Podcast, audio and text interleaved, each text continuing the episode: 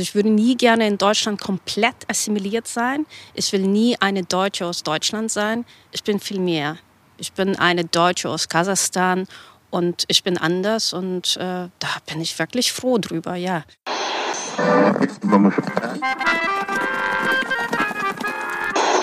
Sie empfangen Radio Almata. Steppenkinder, der Aussiedler-Podcast. Hallo Edwin, jetzt sehen wir uns nach langer Sommerpause mal wieder. Ja, wir sehen uns heute in Detmold. Ja, Ira, was machen wir denn heute in Detmold? Ja, also nicht nur wir. Heute sind ja ganz schön viele Leute nach Detmold gekommen. Es ist der 3. Oktober, Tag der deutschen Einheit, und es findet eine Veranstaltung hier statt. Eine Tagung, die ähm, ich als äh, Kulturreferent zusammen mit der Deutschen Gesellschaft e.V. Äh, organisiert habe. Und die widmet sich den äh, Perspektiven der jungen Generation der Russlanddeutschen mit einem äh, vergleichenden Seitenblick so auf die Kindergeneration der Ostdeutschen, die die Wendezeit als Kinder erlebt haben, weil wir haben uns gedacht, das wäre ein spannendes Thema, das mal in einen Kontext zu bringen äh, und mal gucken, wo es Gemeinsamkeiten gibt zwischen jungen Ostdeutschen und jungen Russlanddeutschen. Und ihr hört heute vier verschiedene Gäste in unserem Podcast. Und zwar haben wir zwei mitgebrachte Stimmen, also einmal Lena Wolf und Nikolaus Haufer, die von ihren Erfahrungen als mitgebrachte Russlanddeutsche erzählen werden. Es wird auch um den Begriff Postost gehen und Professor Dr. Janis Panagiotidis wird uns auch eine Einordnung geben zu den Mitgebrachten, wie sie sich hier entwickelt haben, was es mit dem Begriff Postost auf sich hat. Und Tamina Kutscher macht am Ende nochmal eine Einordnung, wie sie uns Russlanddeutsche in den Medien wahrnimmt. Wie findest du die Veranstaltung bislang? Jetzt ist Halbzeit, alle essen gerade und wir haben uns kurz zurückgezogen ins Büro.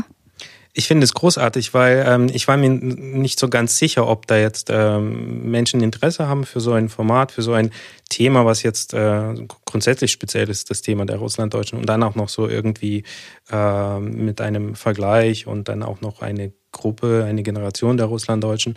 Aber ich war sehr, sehr überrascht, als wir die Rückmeldung mitbekommen haben, dass wir ein volles Haus haben, dass wir irgendwann mal die Anmeldeliste auch schließen mussten und äh, es sind jetzt ungefähr ähm, 75, äh, vor allem junge Menschen aus dem ganzen Bundesgebiet hier zusammengekommen.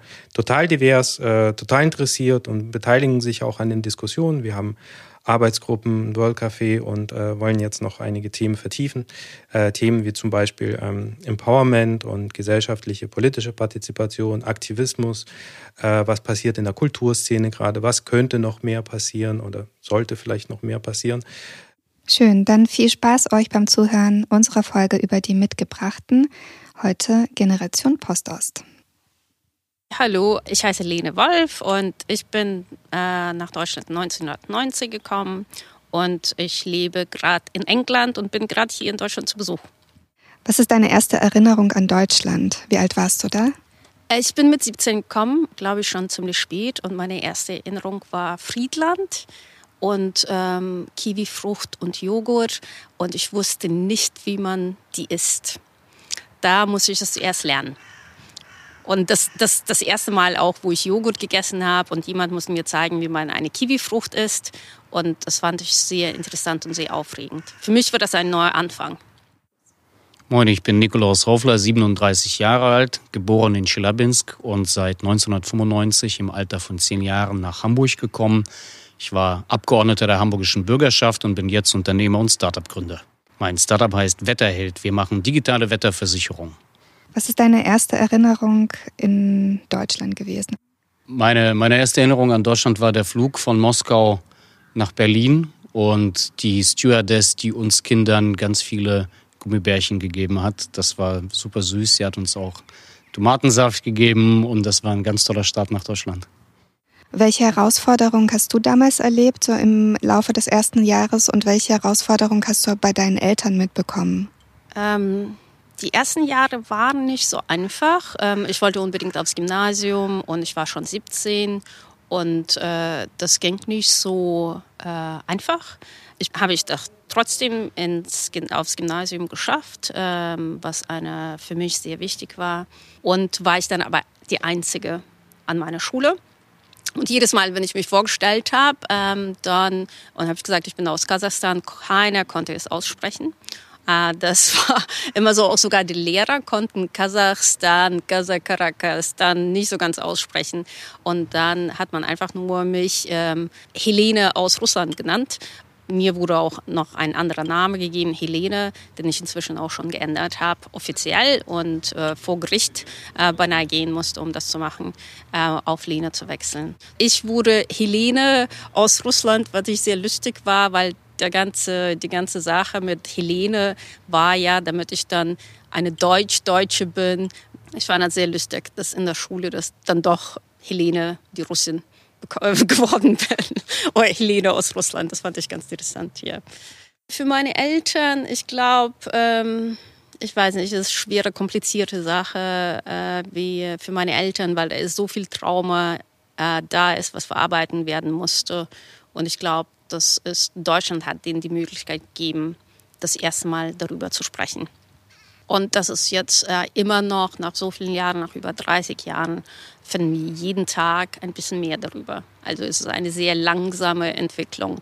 Und das wird immer so wie so, wie so annehmen, wie so eine Zwiebel, ein bisschen jeden Tag ein bisschen mehr was rausgenommen, äh, mehr besprochen, ja. Die Herausforderung des ersten Jahres ist ja, glaube ich, wie für alle gleich, die Sprache. Wir konnten aber schon sehr gut Deutsch. Ich hatte Deutsch in der ersten Klasse schon in der Schule und gehörte zu denjenigen aus der jungen Generation, die sich von Anfang an gut verständigen konnten. Ich habe schon im ersten Übergangslager tatsächlich Kontakte zur Lokalbevölkerung gehabt.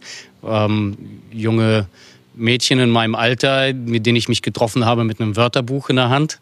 Ähm, und hatte von Anfang an das Gefühl, dass uns das ganz gut gelingt äh, mit der Sprache. Für meine Eltern war die Herausforderung natürlich die berufliche Umorientierung. Damals gab es diese Diplomanerkennung, wie wir sie heute selbstverständlich finden, so nicht. Sie waren in Sprachkursen, Integrationskursen, ähm, mussten aber komplett äh, neue berufliche Laufbahnen äh, in Angriff nehmen. Für meine Mutter hat das bedeutet, dass sie auch von Null auf studieren musste und äh, vier Jahre lang Studentin war. Das ist natürlich für die finanzielle Situation unserer Familie nicht so super gewesen, ähm, geht aber jetzt ihrem studierten Beruf als Sozialpädagogin immer noch nach. Bist du heute nach über 30 Jahren assimiliert oder integriert? Wie gehst du mit diesen Begriffen um? Ich bin auf jeden Fall assimiliert und integriert, glaube ich, aber auf eine, auf meine Art und Weise. Ähm, ich sage dann auch, ich habe meine eigene Bezeichnung für mich selbst. Ich bin eine Deutsche aus Kasachstan. Auf Englisch nenne ich mich Kazakh German und das ist etwas, was für mich sehr gut funktioniert und positiv ist. Und da muss ich nicht zuerst mal erklären, äh, meine äh, Beziehung zu Russland. Ich glaube, für mich selbst habe ich meine eigene Bezeichnung für mich selbst gefunden und das passt mir auch. So, ich bin Lena Wolf, eine äh, Deutsche aus Kasachstan oder eine Russlanddeutsche aus Kasachstan.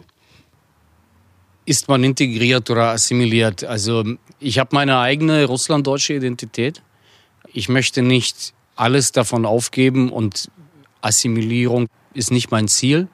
Ich spreche sehr gern Russisch und mache das auch sehr viel. Ich bin ganz häufig in der Ukraine und sehe diese Möglichkeit, das auch zu tun und einen ganz großen Raum in Osteuropa aus anderen Augen sehen zu können, als eine echte Bereicherung im Leben. Was sagt eigentlich die Forschung zu der Frage nach Integration versus Assimilation, also der Angleichung einer Gruppe an eine andere unter Aufgabe der eigenen Kultur? Dazu gibt Professor Dr. Janis Panagiotidis Auskunft. Er ist einer der Redner bei der Veranstaltung am 3. Oktober. Janis arbeitet an der Universität Wien und beschäftigt sich seit vielen Jahren mit Migrationsforschung und der Geschichte der Russlanddeutschen. Was würdest du sagen, die mitgebrachten Russlanddeutschen, haben sie sich in den letzten 20 bis 30 Jahren integriert oder assimiliert? Was kannst du über diese mitgebrachte Generation sagen? Das lässt sich pauschal tatsächlich schwer sagen, weil es relativ wenig Forschung zu dieser Gruppe gibt, zumindest ähm, für die Zeit nach der, nach der unmittelbaren Ankunft. In den 90er Jahren wurde ganz viel über die gesprochen, über die Probleme, die es gab. Seitdem sehr viel weniger. Ähm, mein Eindruck ist aber schon jetzt aus, aus eigener qualitativer Forschung, also aus Gesprächen, aus Beobachtungen, dass es da insgesamt sich ähm, sehr viel, sehr positiv entwickelt hat, dass ähm, Startschwierigkeiten überwunden wurden. Nicht bei allen. Ich meine, es gibt auch eine ganze Literatur zu Russlanddeutschen in, in Gefängnissen. Also da sind durchaus auch viele auf die, auf die harte Tour sozusagen angekommen. Und wir wissen eigentlich nicht, wie es denen jetzt geht. Aber die meisten, die allermeisten haben irgendwo dann doch auf verschiedenen Wegen irgendwo die, die Kurve gekriegt. Viele gehen auf die Universität, ähm, andere arbeiten, haben ihre Ausbildung gemacht, arbeiten Berufen. Ähm, also alles in allem ist da das, ähm, das Bild sehr viel positiver, als man das in den 90ern vielleicht noch gedacht hätte. Haben Sie sich assimiliert oder integriert? Also würdest du sagen, da hat sich auch einiges gewandelt? Es gibt ähm, einen gewissen Grad an Assimilation schon. Äh, das ist ja äh, sozusagen der in Anführungszeichen Vorteil gerade von Russlanddeutschen, ähm, die zum Beispiel deutsche Familiennamen haben und die sich dann ähm, jetzt in der gerade in der jüngeren Generation, wenn sie akzentfrei Deutsch sprechen, tatsächlich nicht auffallen in diesem Sinne. Und natürlich ist es ähm, ist es problematisch, finde ich, für eine Gesellschaft, wenn sozusagen diese Unauffälligkeit äh, als so ein, ein, großer Wert gesehen wird und diese, diese Assimilation. Aber Fakt ist, dass es das Leben leichter macht, wenn man, ähm, wenn man nicht erkennbar ist als fremd in einer Gesellschaft mit Rassismusproblem. Ähm, und ja, in dieser Hinsicht haben sich viele assimiliert, auch bewusst assimiliert. Zum Teil haben die Familien ja bewusst darauf verzichtet, Russisch weiter zu sprechen. Ähm, deutsche Familiennamen wurden vielleicht angenommen, selbst wenn, selbst wenn die von, von der Mutterseite kamen und so. Das heißt, da wurde auch durchaus Wert drauf gelegt. Und das haben äh, viele auch gemacht. Es gibt auf der anderen Seite, habe ich den Eindruck, auch so eine gewisse Gegentendenz, auch zu sagen, nee, wir sind jetzt eigentlich selbstbewusst genug, uns auch ähm, zum Beispiel wieder auf die russische Sprache stärker zu besinnen, das vielleicht auch an die Kinder weiterzugeben. Sowas gibt's auch. Also da gibt's durchaus unterschiedliche Tendenzen. Siehst du dich als Teil von Postost? Ich, äh, ich weiß gar nicht, was das ist. Ich weiß nicht, ob das äh, für mich passt. Was versteht man unter dem Begriff Postost? Unter Postost verstehe ich, so wie ich ihn äh, interpretiere, auf Grundlage dessen, was ich von den Urheberinnen und Urhebern dieses Begriffs höre, einen Identitätsentwurf, der versucht, aus dieser ethnischen Schublade rauszukommen, ähm, die ja sehr stark ist, wenn wir über, über Themen gerade von, von Russlanddeutschen reden. Da sind es, gibt es dann halt die Russlanddeutschen.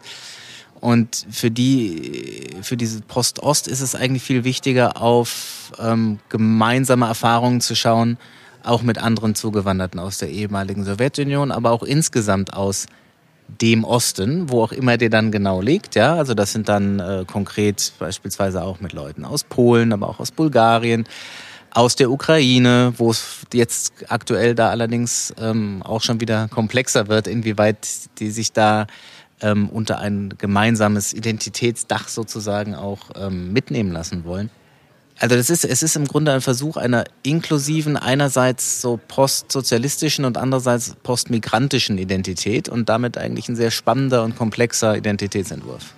Also inzwischen kann ich sehr frei darüber reden, wo ich herkomme und sehe das auch als sehr positiv. Also ich habe zwei Kulturen in mir oder sogar drei und das ist etwas, was ich jetzt auch feiere und sehr froh darüber bin. Also ich bin da auch sehr bewusst, wenn die Freunde zu Besuch kommen, auch in England oder hier, dass ich dann sage, hey, lass uns mal was aus Kasachstan kochen, das ist, womit ich aufgewachsen bin. Oder lass uns mal was aus Deutschland kochen, das ist auch in Ordnung. Oder was Koreanisches, was ich auch aus Kasachstan kannte.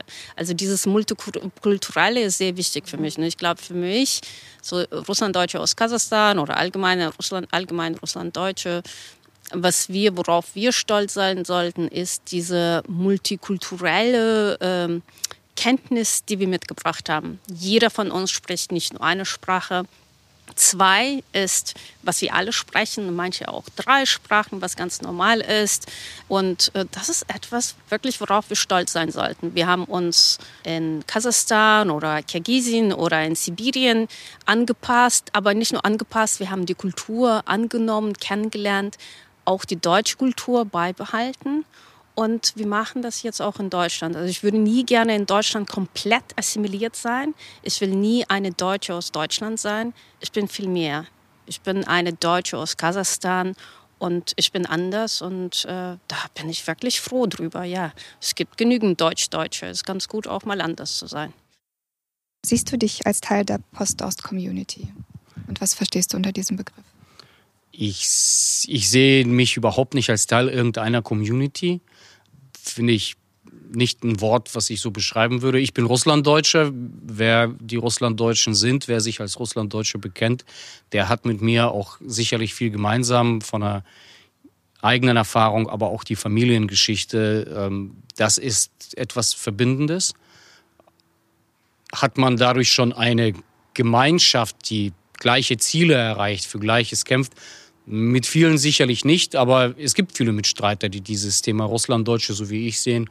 Und äh, in den Landsmannschaften zum Beispiel, in den Vereinen der Russlanddeutschen. Und da sehe ich mich eigentlich ganz gut verstanden und äh, mit Menschen, die wirklich auch dieselben Ziele für die Russlanddeutschen hier im Land sehen. Also das heißt, mit dem Begriff Postost kannst du nicht so viel anfangen. Ich kann verstehen, warum jemand Postost sagt ja, meine äh, Familie ist auch nur zur Hälfte Russlanddeutsche. Die Familie meiner Mutter ist russisch. Trotzdem ist die russlanddeutsche Vergangenheit für mich super prägend und ich möchte es eigentlich nicht durch eine Verwässerung, durch einen fast umfassenderen Begriff, ich möchte mich auch nicht als russischsprachiger Migrant sehen, unsere Erfahrung ist so anders als die von jemandem, der mit der Blue Card als IT-Entwickler vor drei Jahren nach Deutschland gekommen ist. Man versteht sich da auch gegenseitig nur zum Teil, was man eigentlich alles erlebt hat und wie es wirklich war. Deshalb ähm, verenge ich meine eigene Selbstbeschreibung auf, ich bin Russlanddeutscher.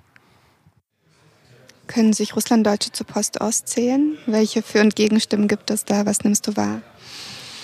Also Russlanddeutsche können sich definitiv zu Post-Ost zählen und sind eigentlich in Deutschland die einfach durch die, durch die schiere Anzahl von Leuten einfach die größte postöstliche Migrationsgruppe.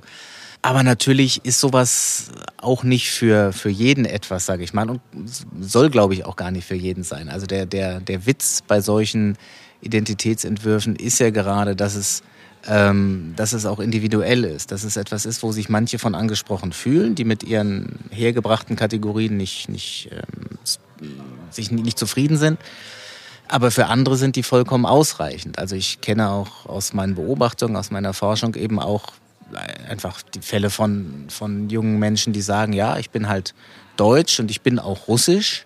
Ähm, gar nicht mal unbedingt Russlanddeutsch, sondern die brechen das dann eher so auf. Aber das ist dann auch nicht problematisch für die. Das ist dann halt irgendwie, da ist es dann vielleicht sogar je nach Kontext sogar ein bisschen cool, noch so einen anderen Hintergrund zu haben. Sowas gibt's halt auch. Und wieder andere bezeichnen sich vielleicht nur als Deutsch oder ganz was anderes. Also das ist, es ist halt sehr individuell und entsprechend, glaube ich, ist da auch gar nicht der Anspruch, da alle unter ein Dach zu kriegen. Und meine letzte Frage an dich ist, welche Bedeutung hat deine russlanddeutsche Herkunft für dein Leben? Ähm, sehr große Bedeutung. Das ist ein Teil meiner Identität. Ähm, ich, ich werde nie was anderes sein können. Das ist etwas, was ich bin. Und ich glaube, das Einzige, was wir machen können, ist äh, ähm, die guten Sachen daran zu finden, uns auf die schönen Sachen zu fokussieren. Was wir alles in Kasachstan oder in Sibirien erreicht haben und auch was wir alles hier erreicht haben, die positiven Sachen. Das ist, was ich gerne sehen würde. Das ist, was ich in mir auch versuche zu sehen. Meine russlanddeutsche Herkunft habe ich immer versucht einzubringen in meinen beruflichen Werdegang. Ähm, ich wollte eigentlich promovieren im internationalen Management. Das habe ich dann doch nicht gemacht, mit dem Hinblick auf auch äh, Wirtschaftsunternehmen, äh, Deutschland, Russland, die Verbindungen dazwischen. Ähm, ich habe dann ein Unternehmen gegründet und aus der Ukraine Christbaumkugeln importiert. Da kam mir die russische Sprache sehr äh, entgegen. Als Abgeordneter wurde ich als Russlanddeutscher von Russlanddeutschen in die hamburgische Bürgerschaft gewählt. Da war das ganz, ganz wichtig. Und mit der Gründung von Wetterheld setze ich auf ein ganz starkes Team von ukrainischen Entwicklern, die für uns unsere Technologie ähm, entwickeln, was auch einen großen Vorteil bringt, dass ich mit denen Russisch sprechen kann. Was machst du mit diesem russlanddeutschen Erbe, das du ja mitbekommen hast, einfach für dieses Leben? Das ist ein Teil meines Lebens. Also ich habe mit Russlanddeutschen hier in Deutschland äh, bleibe ich jeden Tag im Kontakt. Ich habe all meine russlanddeutsche Verwandte und die nennen sich in äh, German Russians in Kanada, in Kanada und Amerika und Argentinien. Mit denen habe ich auch engen Kontakt. Wir telefonieren, wir reden auch über Skype und sind auf Facebook.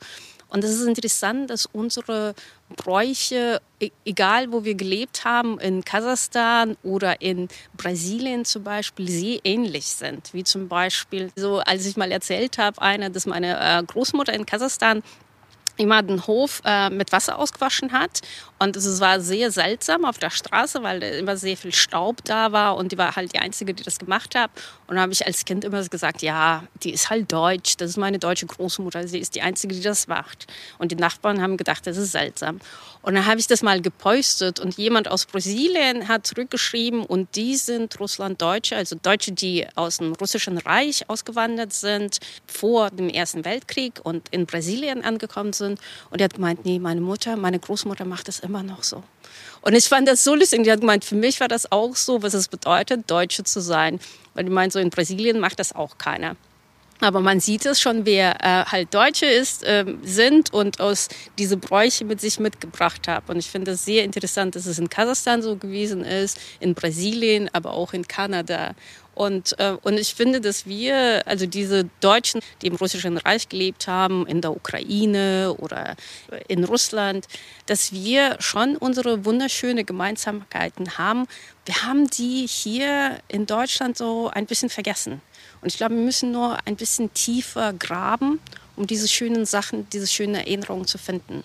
Und die existieren, wenn man mit den Leuten in Kanada, in den USA spricht. Die feiern die das wunderschöne Teil der Kultur auch in Brasilien und so mit dem ganzen Kochen auch diese diese diese Kochkünste die sie immer so da besprechen. Und ich glaube wir müssen das auch so ein bisschen rausbringen so wirklich stolz auf unseren Zuckerkuchen sein. Ähm, in Deutschland kocht backt das kaum jemand. Für mich Zuckerkuchen ist was bedeutet Russlanddeutsch zu sein.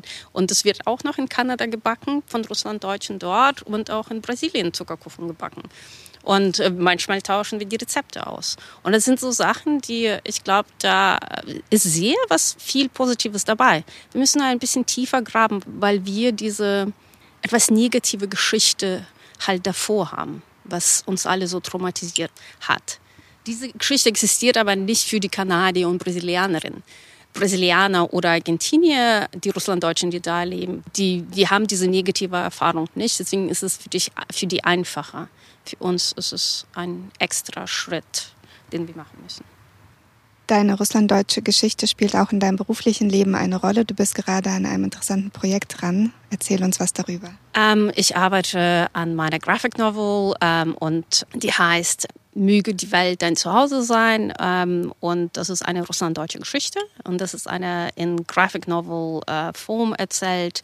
Mit dieser Geschichte hoffe ich, etwas die Geschichte der Russlanddeutschen selbst zu erzählen. Und ich erzähle das anhand der Frauen. So, das sind zwei, äh, das sind alles Frauen. Das ist Lena, Lena die in London lebt. Ähm, aber die erzählt die Geschichten von ihren zwei Großmüttern, äh, Großmutter Emilia und Großmutter Josephine. Ähm, und es sind zwei große, und es sind kleine eigentlich Frauen, zwei kleine, aber sehr starke Frauen, äh, die Gulags überlebt haben, die Deportation überlebt haben und Trodarmeer und trotzdem aber Lena ähm, wunderschöne Sachen äh, äh, zeigen und beibringen, ähm, wie das Strecken oder das wunderschöne Kochen und auch Weisheit bringen, ähm, die, die nur von Großmüttern vielleicht möglich ist. Und es geht darum, dass äh, in meiner Geschichte zumindest, es geht darum, die Geschichte der Russlanddeutschen anhand von diesen Frauen kennenzulernen. So die, die Deportation, die schwere Geschichte, aber auch wie die damit zurechtgekommen sind und wie die es trotzdem geschafft haben, ähm, gut zu sein und gütig zu sein äh, und das auch in anderen Menschen zu sehen. Ähm, so das ist, was ich äh, versuche in meinem Buch zu beschreiben. Wann können wir das Buch endlich sehen, lesen, bewundern und in welcher Sprache wird es veröffentlicht? So, das Buch wird auf Englisch geschrieben, äh, weil das ist für mich die Sprache, in der ich das schreiben kann. Das ist eine Sprache für mich, die neutral ist. Äh, Deutsch und Russisch sind für mich beide Sprachen, die ähm, gerade mal, wenn man über schwierige Themen spricht, etwas schwer ist. Ähm, Englisch hat mir diese Distanz gegeben. Deswegen wird das auf Englisch gesprochen und äh, geschrieben und weil ich auch in England lebe, ist es einfach für mich, das auf Englisch zu schreiben. Ähm, es wird aber auch auf Deutsch und auf Russisch übersetzt. Meine Webseite gibt's ähm, auf vier Sprachen, Englisch, Deutsch, Russisch und ich habe das auch auf Ukrainisch übersetzt. Ich habe mir gedacht, dass es unbedingt möglich, äh, nötig war, gerade äh, mit dem Krieg in der Ukraine. So irgendwann würde ich ganz gerne auch äh, meine Graphic Novel auf Ukrainisch haben, äh, weil auch mein Vater zum Beispiel in äh, Ukraine aufgewachsen ist, in einem, in einem Waisenhaus und Ukrainisch war nach Deutsch seine zweite Sprache. Und er ist ähm, immer noch Ukrainisch spricht er sehr gern. Er hat Russisch dann erst mit, glaube ich, 15 oder 16 gelernt was ich sagen wollte, das Buch wird hoffentlich nächstes Jahr äh, erscheinen. Ich habe immer noch keinen Verlag, aber ich arbeite jetzt gerade daran und ich bin jetzt, äh, ähm, also gerade jetzt daran, die letzten Seiten zu schreiben und auch zu zeichnen. Und diese Tagung ist richtig gut, weil es gibt mir auch was zum Nachdenken. So wie wir mit äh, Terminologie umgehen, Russlanddeutsch, wie wir das benutzen, was es für uns bedeutet und so weiter. Das versuche ich auch in meinem Buch anzusprechen. Und ich hoffe, dass ich das ähm, richtig anspreche. Und deswegen Diskussionen heute waren ganz, ganz interessant auf mich. Ja. Gibt es die Generation der mitgebrachten Russlanddeutschen? Welche Gemeinsamkeiten, welche Unterschiede gibt es denn innerhalb dieser Generation? Ja, natürlich gibt es, ähm, gibt es viele Unterschiede. Es gibt Unterschiede natürlich schon mal hinsichtlich der Frage, in welchem Alter man wirklich gekommen ist. Es macht einen Riesenunterschied, ob man mit fünf, mit zehn oder mit 15 mitgenommen wurde oder noch oder, oder mit 18 oder so. Das macht, das macht auf jeden Fall einen Unterschied. Und natürlich reagieren auch nicht alle gleich auf vielleicht sogar ähnliche Erfahrungen. Wenn ich ähm, diskriminiert werde in der Schule oder blöd angemacht werde, weil ich Russe bin, in Anführungszeichen, dann kann ich, dann ist eine Möglichkeit zu sagen, okay, dann bin ich jetzt halt Russe und werde russischer Nationalist und fahre auf dem Autokorso mit. Ich kann aber auch sagen, ich werde jetzt Antirassist und, äh, und arbeite irgendwie in diesem Bereich. Und beides gibt es. Also in dieser Hinsicht gibt es nicht die mitgebrachte Generation in dem Sinne, dass sich dort alle oder auch nur eine große Mehrzahl in einer ähnlichen Art und Weise entwickeln. Es ist eigentlich vielmehr spannend zu schauen, wie sich dann doch unterm Strich ähnliche Erfahrungen sehr unterschiedlich auswirken können. Zuletzt hört ihr Tamina Kutscher. Sie ist Journalistin und Chefredakteurin von decoder.org, einer Internetplattform zu Russland und Belarus. Tamina beschäftigt sich auch schon seit vielen Jahren mit dem Thema Russlanddeutsche, war auch schon mal Gast bei uns in der Sendung, genauso wie auch Janis. Und sie hat die heutige Veranstaltung in Detmold moderiert. Tamina, wie nimmst du die Generation der mitgebrachten Russlanddeutschen wahr? Also gerade so im Verlauf der letzten 10 bis 20 Jahren, so ihr medialer Auftritt, haben sie ihre Sprache gefunden? Also die Sprache, von der Janis Panagiotidis vorhin im Plenum gesprochen hatte. Ja, also ich nehme äh, sehr stark wahr, dass sich so verschiedene Stimmen, also Janis sprach ja auch von einem Chor von Stimmen, also dass man die auf jeden Fall viel, viel lauter hört und ähm, ich finde genau das eigentlich daran auch sehr sympathisch, dass wirklich ein Chor ist. Also, dass äh, keine dieser Stimmen für sich behauptet, ich spreche jetzt hier für alle. Aber ähm, äh, dass, dass einfach verschiedene Russlanddeutsche ihre Stimme erheben, im Diskurs mitmischen, ähm, eben nicht mehr nicht zulassen, dass über sie gesprochen wird, sondern einfach mitmischen. Und ähm, jeder tut's anders, ja. Manche bestimmt als ich Russlanddeutscher, andere nein. Ähm, ich betone lieber meine hybride Identität und wie auch immer. Also jeder anders auf seine Art, aber das zeigt eigentlich ähm, erstens die Heterogenität, Vielfalt der Gruppe und es zeigt zweitens aber auch, dass eben ja äh, diese Gener also die Vertreter, die sichtbaren Vertreter dieser Generation ja auch ja hier mitmischen im Diskurs und das finde ich total wichtig. Wir danken Lena Wolf, Nikolaus Haufler, Janis Panagiotidis und Tamina Kutscher für die Interviews. Wie sieht es bei euch aus? Welche Rolle spielt eure russlanddeutsche Herkunft für euer Leben? Zum Beispiel privat oder beruflich? Schreibt uns gern eine E-Mail mit eurer Meinung an kulturreferat.russlanddeutsche.de. Wenn ihr den Videomitschnitt zur Veranstaltung sehen möchtet, findet ihr ihn auf dem YouTube-Channel des Museums für Russlanddeutsche Kulturgeschichte. Auf bald, Paka. Paka. Das war Steppenkinder, der Aussiedler-Podcast mit ihrer Peter und Edwin Wagentin, ein Projekt des Kulturreferats für Russlanddeutsche am Museum für Russlanddeutsche Kulturgeschichte, gefördert von der Beauftragten der Bundesregierung für Kultur und Medien.